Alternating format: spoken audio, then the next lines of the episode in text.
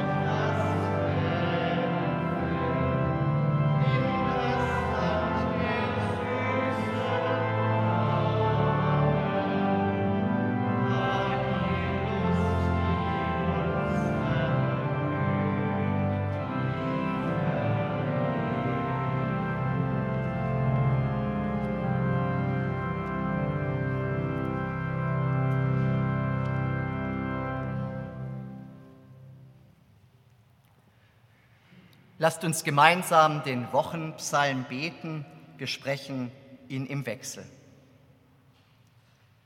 Wenn der Herr die Gefangenen Zions erlösen wird, so werden wir sein wie die Träumenden.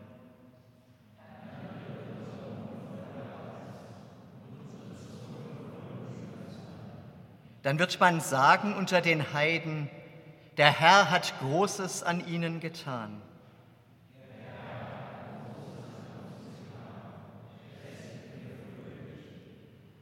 Herr, bringe zurück unsere Gefangenen, wie du die Bäche wiederbringst im Südland.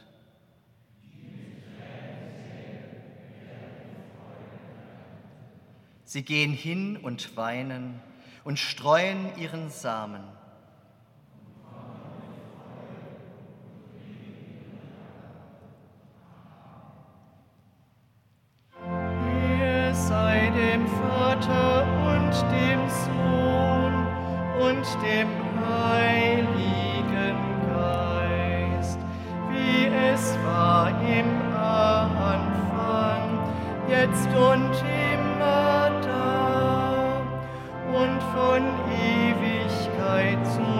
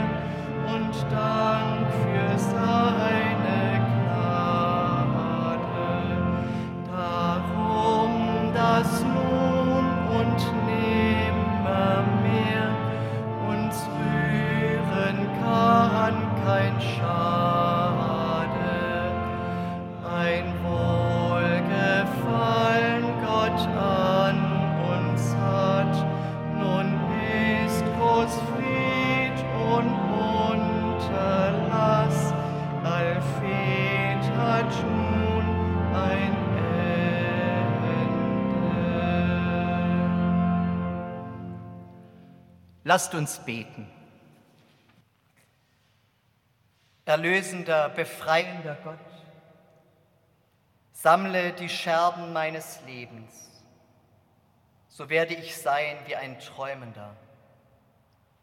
Ergänze die verlorenen Stücke, so wird mein Mund voll Lachen sein. Schaffe mich neu nach deinem Bild, so wird man sagen, der Herr hat Großes getan. Und sprich nur ein Wort, so wird meine Seele gesund. Die mit Tränen säen, werden mit Freuden ernten. Sie gehen hin und weinen und streuen ihre Samen und kommen mit Freuden und bringen ihre Garben. Amen. Lesung der Epistel. Ich lese aus dem Brief an die Römer im achten Kapitel.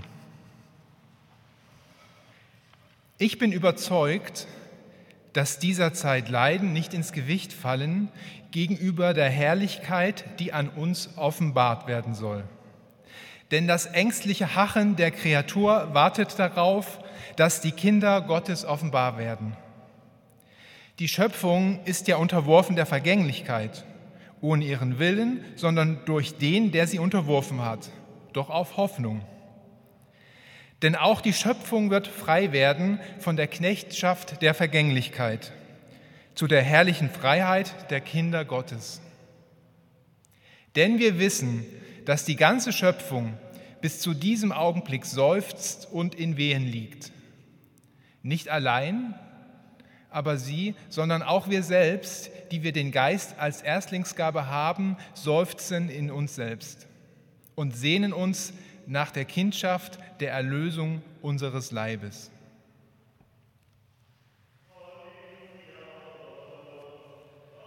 Halleluja, Halleluja, Halleluja.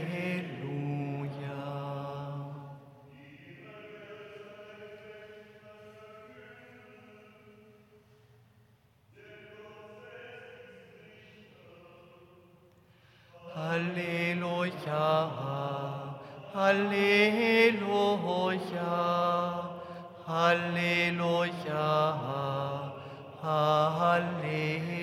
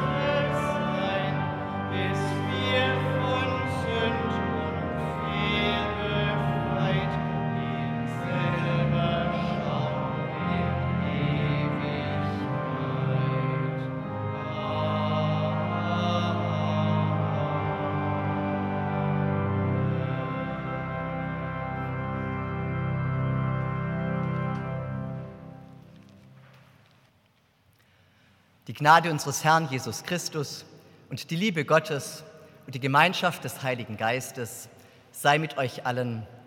Amen.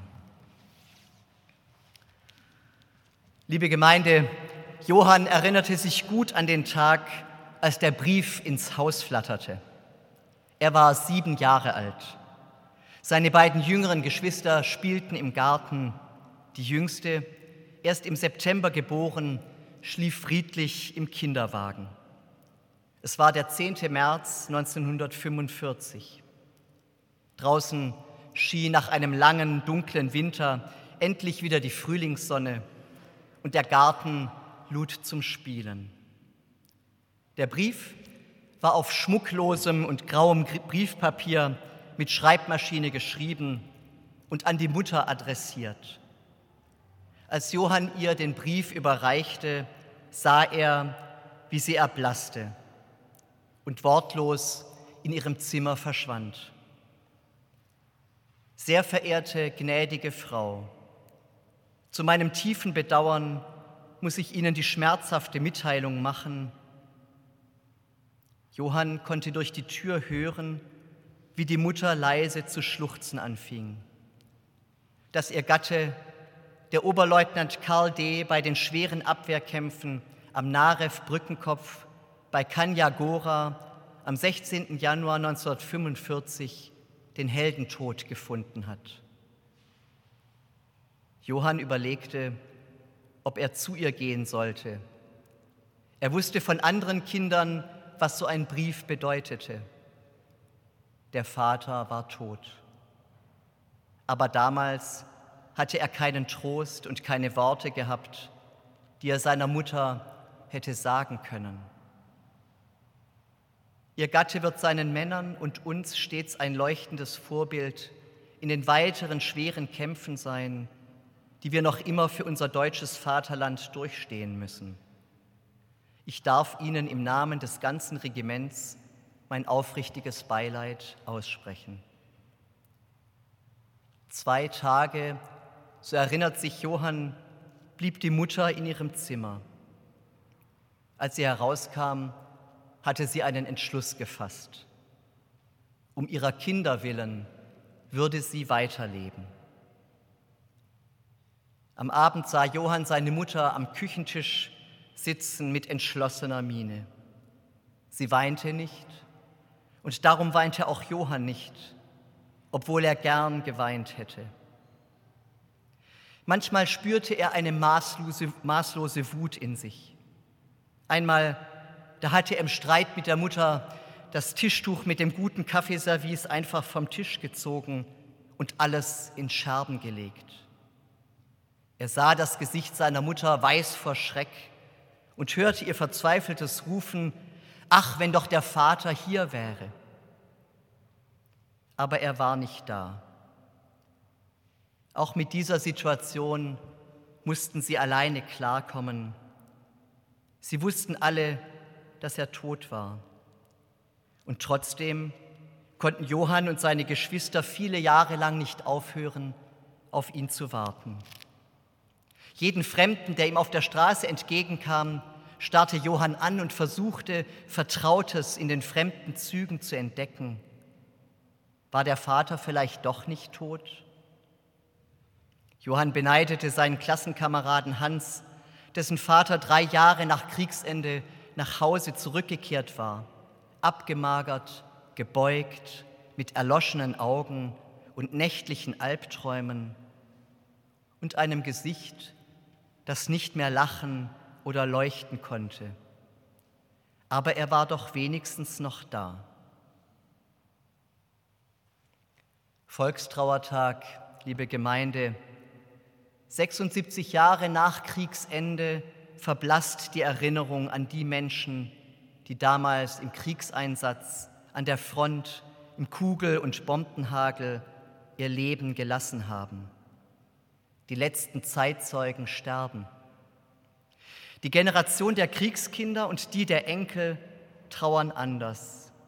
Nicht so sehr an den Mahnmalen in unseren Kirchen und auf unseren Friedhöfen, eher verborgen im Alltagsleben, hinter Masken, die kaum jemand als Verhüllung von Trauer oder Scham erkennt. Wir haben den Blick nicht geübt um wahrzunehmen, wo sind die großen Leerstellen in unserem Leben und wie gehen wir damit um? Wo ist die unbewältigte Trauer, die immer wieder durchschlägt, weil es keinen Raum gab und vielleicht auch keinen Menschen, mit dem man über das Trauma der Kriege sprechen konnte? Johann hatte später nicht mehr sehr oft an seinen Vater gedacht.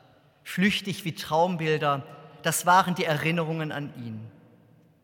Manchmal kehrten sie des Nachts im Schlaf zurück.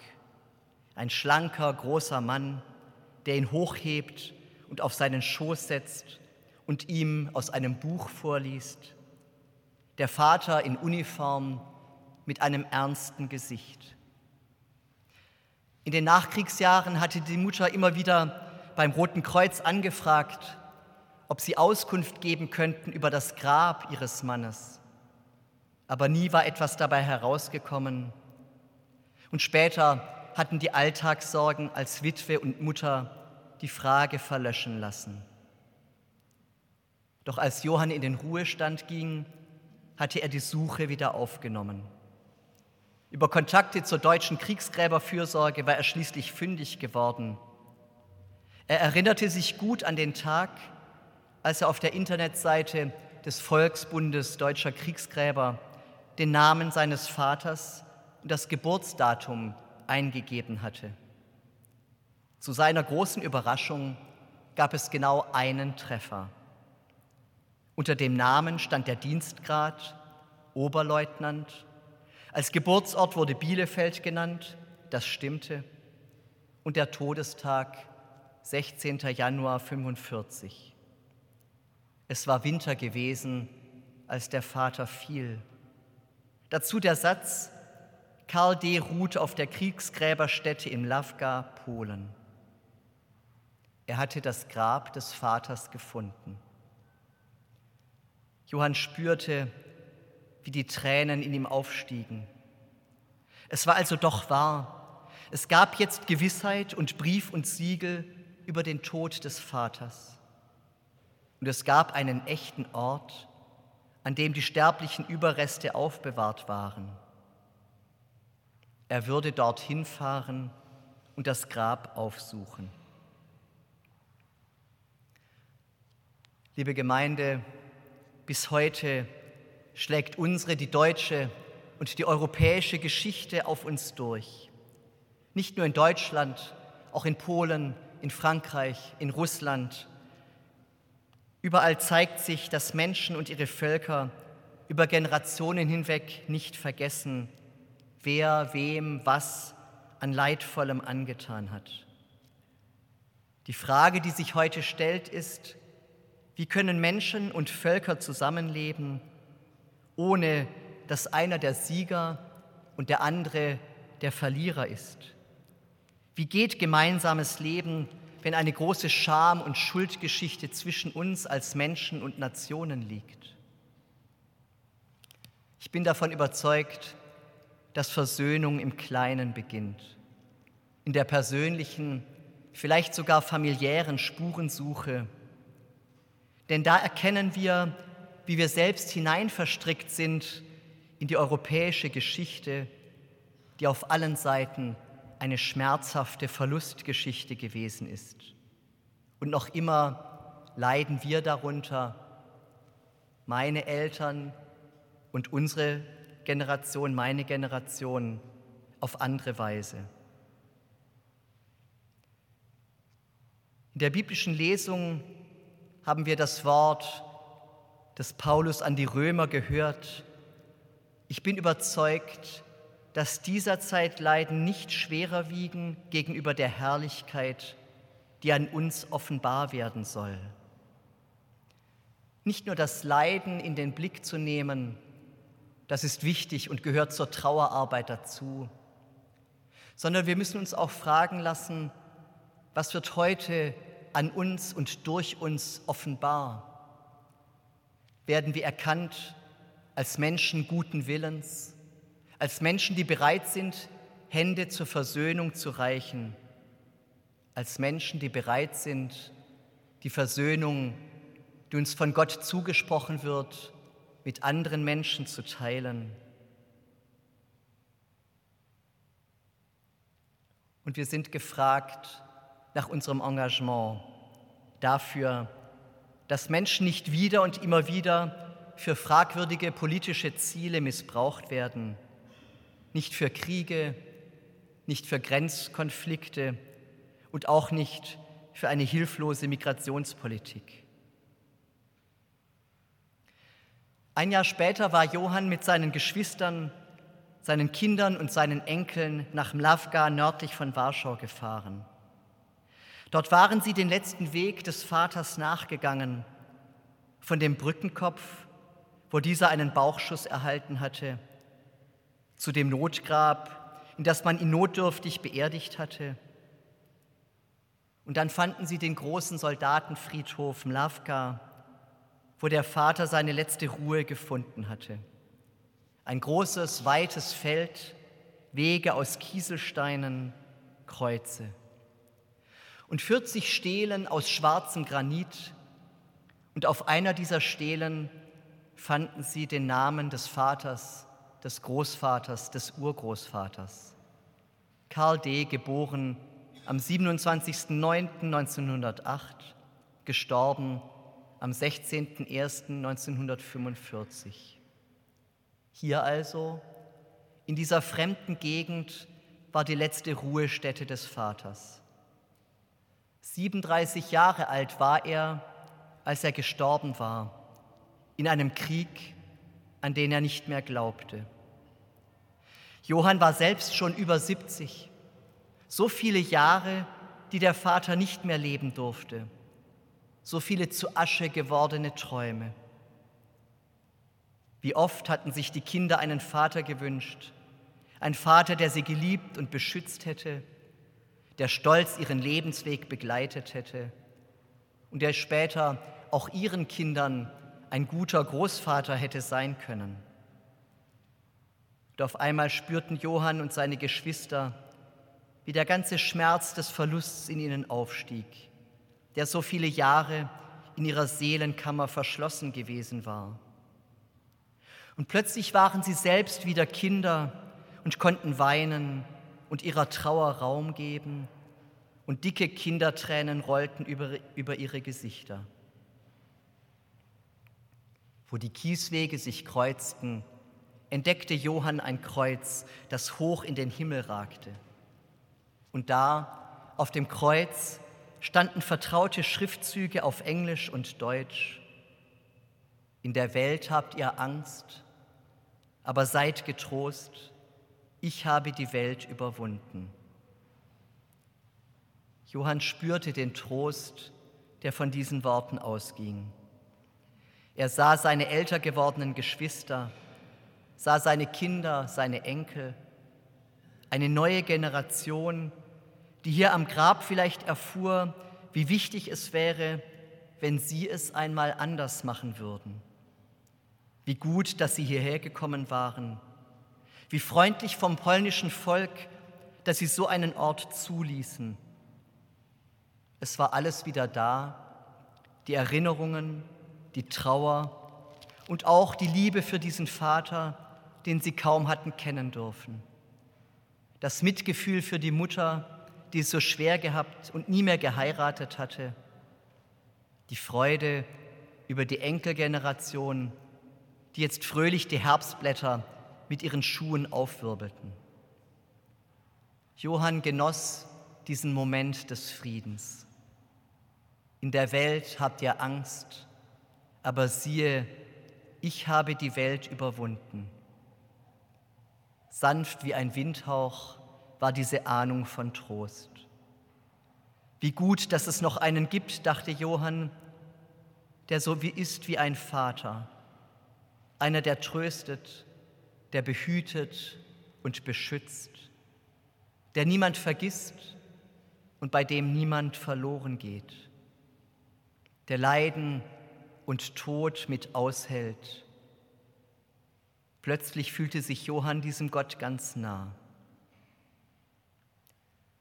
Volkstrauertag, liebe Freundinnen und Freunde, wir lernen, dass die Generation unserer Eltern und Großeltern uns ein schweres Erbe vermacht hat. Wir werden uns bewusst, dass das, was unsere Großeltern erlebt haben, heute auch und wieder an anderen Orten geschieht. Wir lernen, dass wir nicht aufrechnen können, wer wem was wie schlimm angetan hat. Nicht die Aufzählung der Leiden, sondern die persönliche Begegnung über dem Leiden hilft weiter wenn tatsächlich heute etwas von der Herrlichkeit Gottes an uns offenbar und das heißt sichtbar werden soll, dann in unserer Bereitschaft, uns versöhnen zu lassen von Christus, unserem Herrn, und uns in unserem Engagement zum Nie wieder neu zu verpflichten. Die Welt wartet darauf. Es mag sein, dass alles fällt dass die Burgen dieser Welt um dich her in Trümmer brechen. Halte du den Glauben fest, dass dich Gott nicht fallen lässt. Er hält sein Versprechen. Amen. Der Friede Gottes, der höher ist als all unsere Vernunft, der bewahre eure Herzen und Sinne in Christus Jesus. Amen.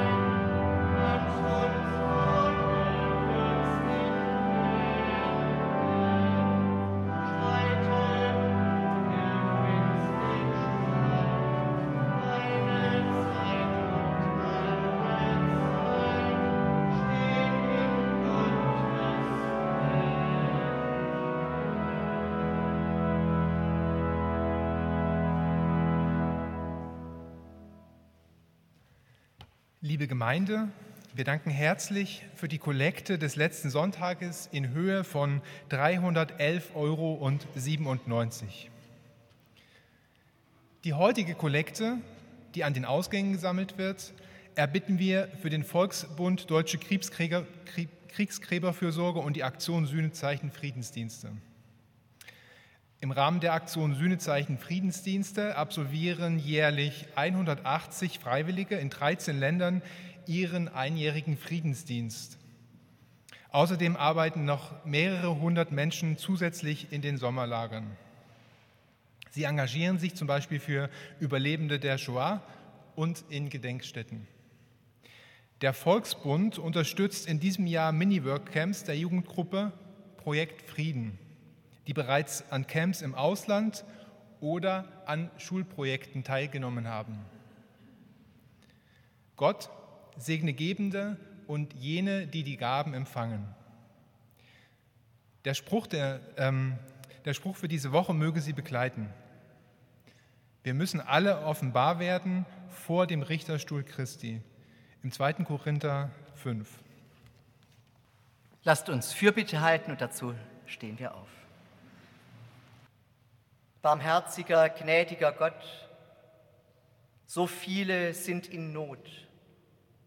So viele leben im Krieg. So viele sind auf der Flucht. So viele trauern um liebe Menschen. Tröste sie, guter Gott.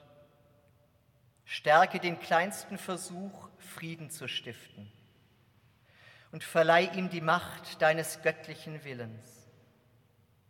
Staaten zerbrechen, Grenzen fallen, aber was zählt das gegen all die vielen Menschen, die ihr Leben lassen müssen für Pläne, Ideen, Entwürfe anderer?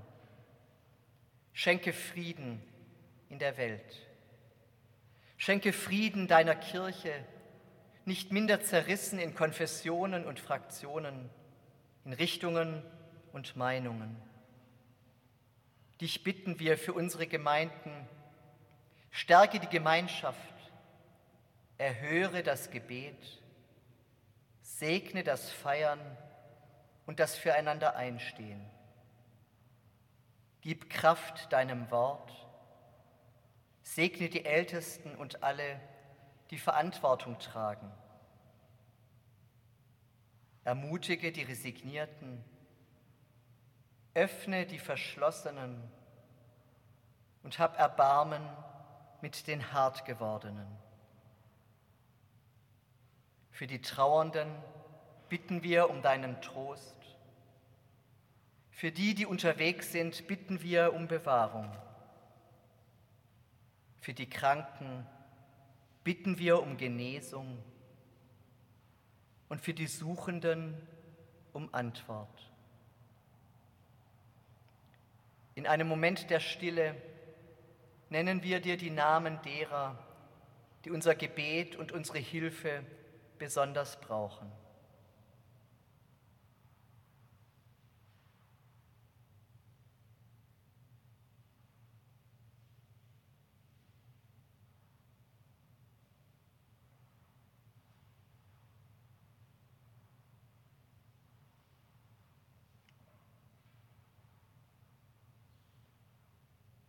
Gemeinsam sprechen wir mit den Worten, die Jesus Christus uns zu beten gelehrt hat. Vater unser im Himmel, geheiligt werde dein Name, dein Reich komme, dein Wille geschehe, wie im Himmel so auf Erden. Unser tägliches Brot gib uns heute und vergib uns unsere Schuld, wie auch wir vergeben unseren Schuldigern. Und führe uns nicht in Versuchung, sondern erlöse uns von dem Bösen denn dein ist das Reich und die Kraft und die Herrlichkeit in Ewigkeit. Amen. Bitte nehmen Sie noch einmal Platz. Gib Frieden, Herr, gib Frieden. Wir singen das letzte Lied.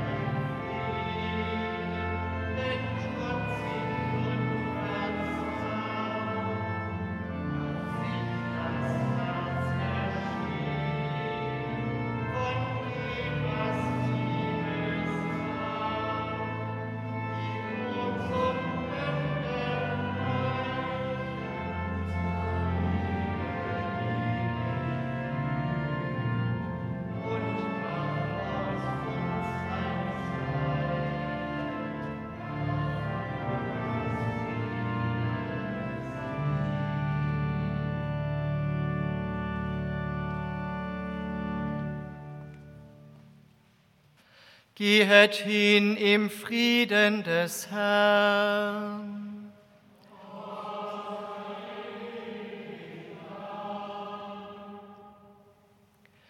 Der Herr segne dich und behüte dich. Der Herr lasse leuchten sein Angesicht über dir und sei dir gnädig. Der Herr erhebe sein Angesicht auf dich und gebe dir Frieden. Amen.